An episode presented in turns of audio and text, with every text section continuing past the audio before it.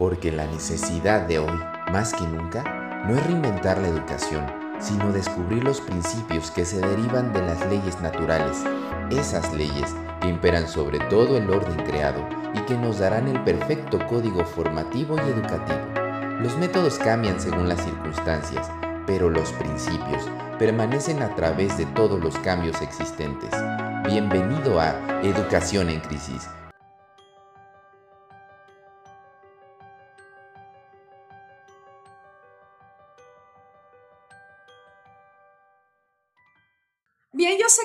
todos aquí estamos preocupados de algún modo por la educación que están recibiendo los niños. Ciertamente, esta educación nos compete a todos porque o somos hijos, o somos padres, o somos hermanos, o tenemos primos, sobrinos, nietos. Nos compete a todos ver por los niños, ver por la infancia, ver por su sano crecimiento, por su sano desarrollo. Una idea que tenemos muy metida en la mente es precisamente que toda obra educativa ¿verdad? Que todo proceso educativo tiene que ser ese vehículo por el cual nuestros niños tomen mejores caminos. Lo asociamos muchas veces al éxito. Y bueno, creo que si esto tiene tanta importancia y tanta relevancia, conviene aquí ver hacia algunos aspectos que quizá no has podido ver o percibir debido a que no es muy usual hablar de las reformas educativas partiendo desde el núcleo del problema. Pues bien, en primer lugar vamos a entender una cosa y me parece que este primer punto va a romper con los paradigmas sociales que tenemos. Ese primer lugar tiene que ver, sí, con despertar a los padres a su llamado como agentes educativos. No es una opción, no es para quienes se sienten capacitados, no es para quienes quieren y tienen el deseo de asumir la educación de sus hijos. Somos agentes educativos o somos aquellos que delegamos esta función a otras manos. De una u otra manera estamos tomando una decisión. ¿Qué decisión estás tomando? Bien, quiero comenzar citando a Charlotte Mason, que dijo, encontramos que corresponde a los padres del niño establecer para el futuro hombre sus formas de pensar, comportarse, sentir, actuar, su disposición, su particular talento, la manera de las cosas sobre las cuales correrán sus pensamientos. ¿Quién fijará las limitaciones a la potestad de los padres? El destino del niño lo rigen sus padres, porque ellos tienen la tierra virgen para ellos solos. La primera siembra debe estar en sus manos o en las manos de los que elijan delegar. Bien, aquí vemos, no es una opción. El llamado es universal. Es un llamado universal para padres, cristianos y no cristianos. Es parte del modelo social establecido por Dios. Es parte de ese orden. Y vamos a ver una segunda cita de la misma Charlotte Mason en el volumen 2. El gobierno de los padres no puede ser delegado. Ahora bien, lo primero que le pedimos a un gobernante es ¿Es capaz de gobernar? ¿Sabe cómo mantener su autoridad? Un gobernante que no logra gobernar es como un juez injusto, un sacerdote impío, un maestro ignorante, es decir, falla en el atributo esencial de su oficio. Esto es aún más cierto en la familia que en el Estado. El rey puede gobernar por diputado, pero aquí vemos la naturaleza exigente de las funciones de los padres. No puede tener diputado. Puede tener ayudantes, pero en el momento en que cede sus funciones y autoridad a otro, los derechos de paternidad pertenecen a ese otro y no a él.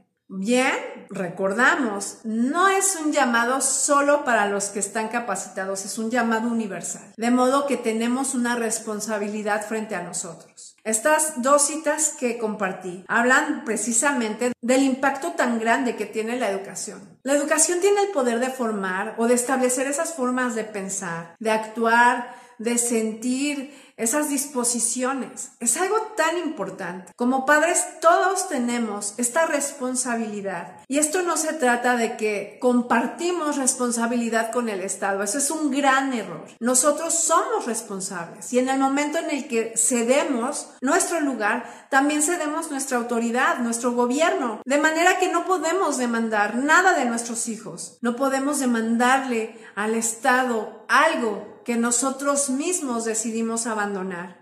Y bueno, vamos a este segundo punto que tiene que ver con el punto anterior y es precisamente que como padres hemos sido llamados a ser agentes educativos de nuestros hijos. Efectivamente, si nos vamos a aquel pasaje tan conocido de Efesios que nos habla de cómo debemos criar a nuestros hijos y se nos dice que debemos hacerlo en disciplina y amonestación del Señor. Creo que son dos términos que si desconocemos su raíz o de dónde provienen estas palabras, podemos fácilmente aplicarlos al contexto de la disciplina, de la corrección, al uso de la vara. Pero vamos aquí a entender una cosa. Este pasaje de Efesios nos menciona dos palabras importantes. La palabra disciplina, de donde proviene paideia, una palabra tan asociada al término de educación, porque precisamente paideia quiere decir formar con las manos como acariciando. De aquí proviene la palabra pedagogía, pero bien, vamos a entender entonces que si esto se trata de dar forma,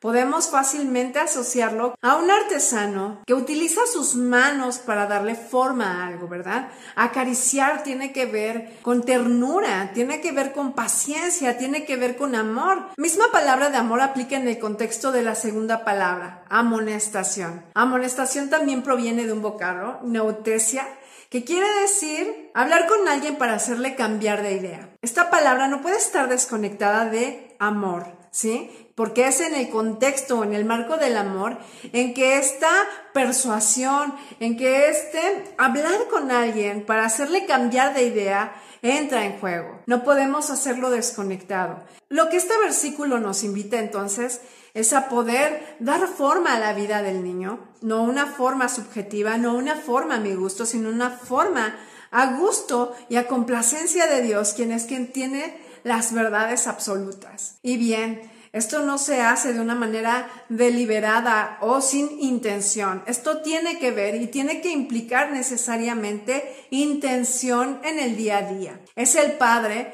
es la madre, quien dispone de los mejores años del niño, quien dispone del tiempo, de los afectos, de las circunstancias, pero sobre todo de la fe y la esperanza para creer en esto, para creer que es en nosotros en quien recae la responsabilidad, porque tanto como lo comentamos en la parte anterior, los padres verdaderamente influyen en las formas de pensar, de actuar, de sentir, en las disposiciones, en los talentos del niño. Entonces, cuanto más nosotros somos exhortados aquí a poder tomar esta educación de una manera responsable, consciente, intencional.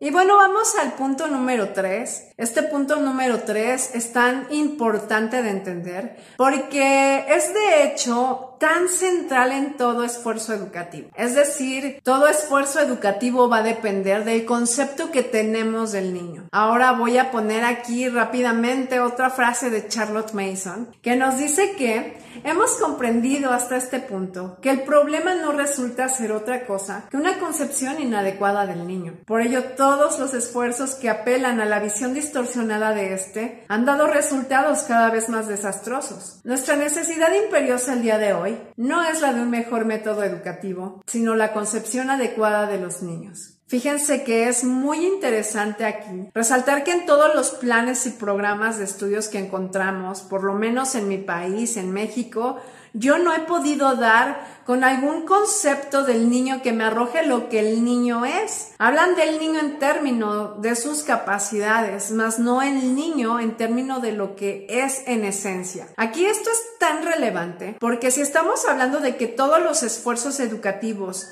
se giran o van en torno al concepto que tenemos de niño, pues podemos entender perfectamente que si el niño tiene ciertas habilidades y capacidades, todo va en función de cómo pone eso al servicio, no solamente de la sociedad, sino del sistema económico, social, político y demás. Cabe aquí destacar que mientras que el sistema educativo no ha podido dar un concepto genuino de lo que es el niño en términos de esencia de lo que el niño es, vemos que la palabra de Dios sí nos ha dado una idea bastante clara de lo que no solo el niño es, sino lo que las personas somos. Y debemos entender que el niño es persona desde que nace. No nace estando en etapa de evolución en la que a través de ciertos periodos o ciertas etapas de la vida va a lograr ser una persona. El niño nace siendo una persona. Y bueno,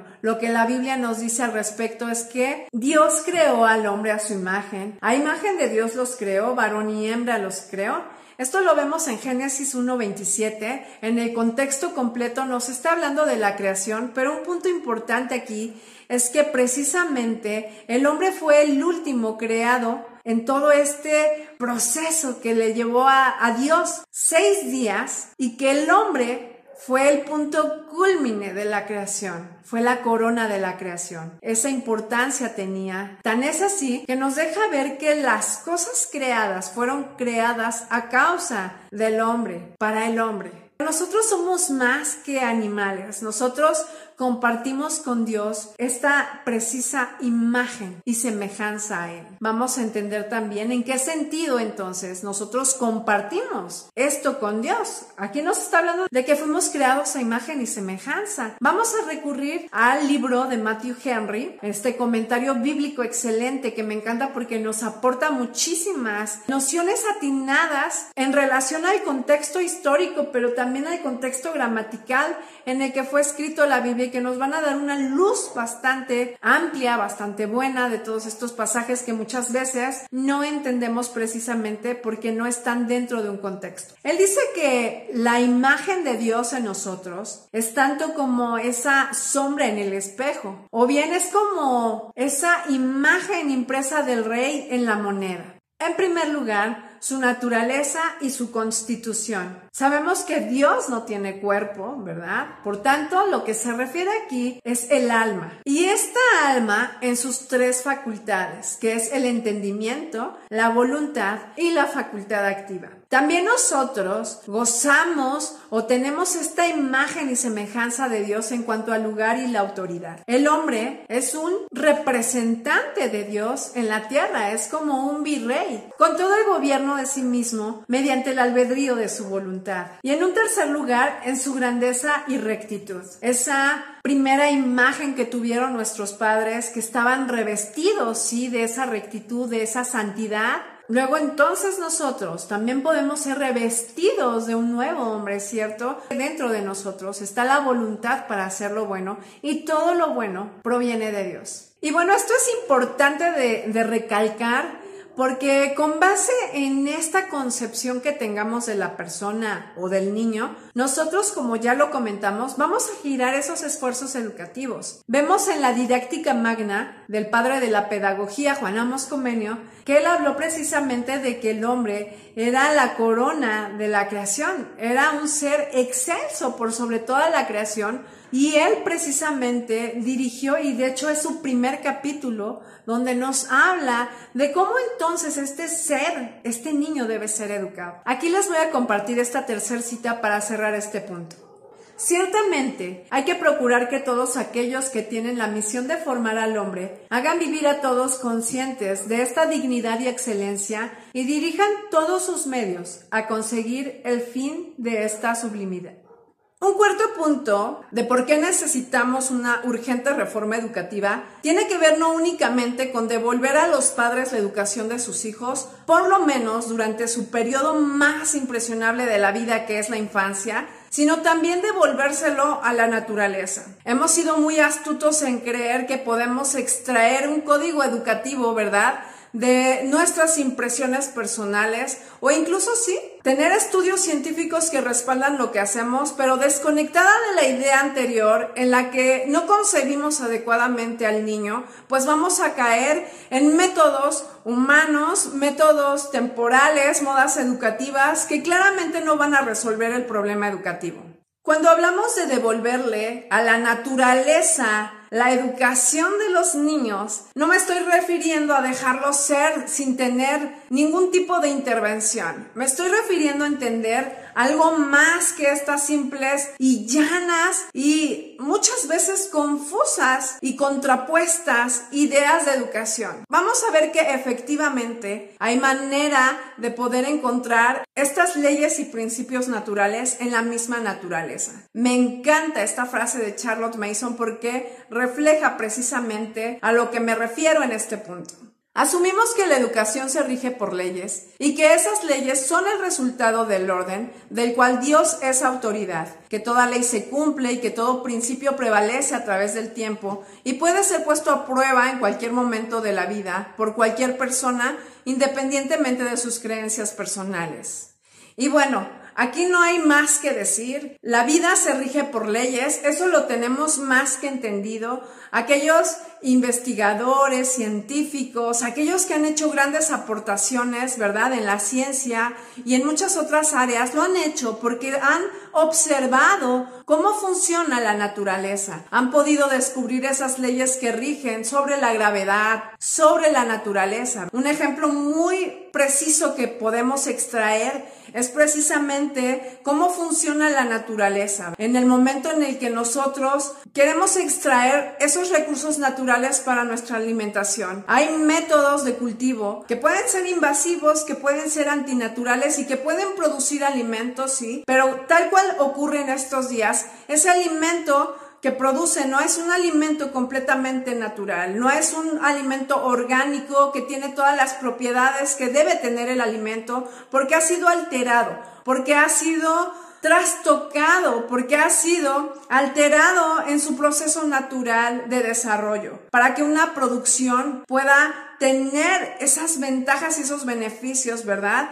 Necesitamos nosotros no someter a la naturaleza a nuestras expectativas. Nosotros tenemos que basar todos nuestros métodos en la naturaleza. Tenemos que ser observadores de ella para poder detectar el tiempo de la siembra, el tiempo de la cosecha, las condiciones climáticas, las condiciones del suelo, que van a producir precisamente el alimento que necesitamos. Ahora mismo, pues es muy fácil relacionar gran parte de la agricultura mundial, si no es que ya una mayor parte en la que se ha intervenido a través de procesos antinaturales. Esto es particularmente importante porque la educación de hoy justamente carece de un entendimiento de estas leyes. Las leyes en la educación no comienzan desde que el niño ya está en el salón de clases y está recibiendo todo ese contenido. Las leyes naturales aplican desde entender que si bien el padre de familia ocupa este lugar como agente educativo dentro, ¿verdad? No solamente de la sociedad a macro escala, sino a micro escala, ¿verdad? en el concepto de familia. El padre también puede y tiene la responsabilidad de conocer estas leyes para utilizarlas en favor de la crianza de sus hijos. Charlotte Mason no estaba en desacuerdo en una educación escolar. En realidad ella hizo este primer volumen, el volumen llamado Educación en el Hogar, para brindar a los padres esas herramientas y ese conocimiento sobre estas leyes para que ellos pudieran actuar en beneficio del niño durante sus primeros años y prepararle para los años escolares o los años formales. Este conocimiento definitivamente no se aplica en la educación de hoy, no se conoce. De hecho, las neurociencias hoy están hablando al respecto, pero desde una interpretación desconectada de lo que hablamos sobre la concepción del niño. Así es muy complicado que podamos hacer un uso adecuado de todas esas leyes que claramente se presentan ante nosotros. Charlotte Mason tiene una frase que me gusta mucho porque refleja y nos da esa confianza de cómo podemos confiar en que algo es verdadero o no. Ella dice que la idea más precisa que se puede formar de la verdad absoluta es que al poner la prueba está en condiciones de cumplir con todas las condiciones impuestas. Y bueno, nosotros creemos, estamos convencidos que para tener una reforma educativa que sea congruente con las necesidades del niño, esta tiene que partir desde lo fundamental. Es decir, que la educación ciertamente esté a cargo de los padres y los padres sean conscientes de estas leyes naturales. Ya no tenemos que hacer un esfuerzo adicional por hacer una investigación que nos va a llevar años, tanto en el proceso de investigar, de observar, como de comprobar, de experimentar. Charlotte Mason fue industriosa en este trabajo. Se llevó cerca de 50 años de su vida, uno al servicio de la niñez como maestra, como docente, pero también como filósofa de la educación en la que pudo exponer en estos volúmenes o en esta serie de volúmenes todos estos hallazgos de estas leyes que ella descubrió y que tú y yo podemos poner en uso para el beneficio de nuestros hijos. Fíjate, estas leyes comprenden no solamente un entendimiento de cómo funciona la mente, de cómo funcionan esas líneas de pensamiento, ¿verdad? A lo cual llamamos hábitos y que ella concedió en la tercera parte de la educación del niño en importancia. Ella usó tres instrumentos que son importantes y de los que podemos hacer un uso lícito para la crianza de nuestros hijos. Pero todo eso está basado en estas leyes y en estos principios naturales. De modo que es bastante feo ver que la educación de hoy solo se ocupa por llenar al niño de conocimiento y no se ocupa por formar lo que el niño es desde que nace y darle las condiciones adecuadas para que tenga una actividad mental saludable. Todo comienza así desde un conocimiento de la fisiología, pero incluso todo eso aplica precisamente el conocer esas leyes naturales. Bien, este último punto tiene que ver precisamente con poder hacer que la educación cumpla un propósito para la persona, no para la sociedad únicamente. Es decir, tiene que servir primeramente al, niño, tiene que servir a la persona que ya es, para luego servir a la sociedad. Cuando este orden no es tocado precisamente por el Estado, que no se ocupa justamente del niño en cuanto a ofrecer una educación que despierte, que avive, que mantenga sus intereses intactos, que despierte nuevos intereses y que le permita no solamente aprender, sino interesarse por lo que aprende. Charlotte Mason lo dijo de esta forma. Toda persona debería ser educada en principio para sus propios fines y solo después para los fines de la sociedad. Lamentablemente vivimos un mundo que ha apelado justamente a sacar a Dios del plano. Se han permeado muchas filosofías que le impiden al niño poder establecer hábitos mentales desde que es chico para reconocer primeramente a Dios a través del asombro, a Dios a través de la observación de su misma creación. Estamos metidos en un mundo en el que todo funciona de acuerdo a lo material, de acuerdo a lo que se puede ver. Los métodos educativos de las escuelas apelan a formar hábitos mentales tempranamente en los niños de manera que sean capaces de rechazar todo aquello que no se puede comprobar. Así es como funciona y operan los métodos educativos actuales. Si el alma, el espíritu no se puede ver, entonces lo rechazamos. La voluntad no la podemos ver, la rechazamos. Dense cuenta que el sistema educativo de hoy solamente está atendiendo la parte de contenidos y esos contenidos ni siquiera están siendo presentados de manera fiel, están siendo trastocados por la religión positivista que es la que funciona en la mayoría de los sistemas educativos del mundo. Seamos conscientes de que un sistema educativo que apela por excluir toda la parte espiritual del hombre no es un sistema integral, es un sistema que está buscando claramente aprovecharse de las capacidades de los niños para ponerlas en uso para alimentar sus mismos sistemas de consumo y sus sistemas económicos. Digámoslo de una manera clara, para que una educación sea una verdadera educación, tiene que servir a la persona, la tiene que conectar en muchos puntos de contacto con el mundo, en las ciencias, en la geografía, en la historia, en el lenguaje, en las matemáticas la tiene que conectar, pero no solamente eso, a la persona le tiene que interesar esos puntos de conexión y los tiene que emplear para su propio bien. Aquí hay otra frase de Charlotte Mason que nos habla precisamente de cómo estos estudios tienen que servir para el deleite. Ella dijo, el conocimiento es maravilloso, nos deleita y ningún esfuerzo por aprender logrará sus frutos hasta que no hayamos experimentado el gran placer que produce el conocimiento. Mira, saca tus propias conclusiones. La reforma educativa es inminente, la necesitamos, es urgente. Pero no estamos esperando que esta reforma educativa va a venir del sistema, no va a venir del Estado, va a venir de tu casa, va a venir de tu corazón. Ahí es donde comienza la verdadera reforma. Una reforma educativa comienza desde verte como el agente educativo que eres. Comienza también de ver que los demás, que los que ocupan un lugar en la sociedad también están funcionando como educadores. Solamente que hemos perdido la intencionalidad porque nos han hecho creer que no somos capaces. Somos capaces de educar a nuestros hijos, sí, y somos capaces de hacerlo mejor que lo que hace el Estado, porque nosotros sabemos que nuestros hijos no solamente son personas físicas, son personas espirituales, tienen un destino eterno y de nosotros depende que este paso por el mundo sea una vida desperdiciada, una vida desechada o una vida con ese propósito. Tantos suicidios en el mundo no se han resuelto por entender las matemáticas, por entender las ciencias, por ser excelentes profesionistas. Las personas no tienen un sentido en la vida porque desconocen estas verdades y estas verdades se conectan con todo lo que nuestros hijos aprenden. El conocimiento debe servirles a ellos. Una persona a la que no le importa lo que aprende, en realidad no está aprendiendo. Una persona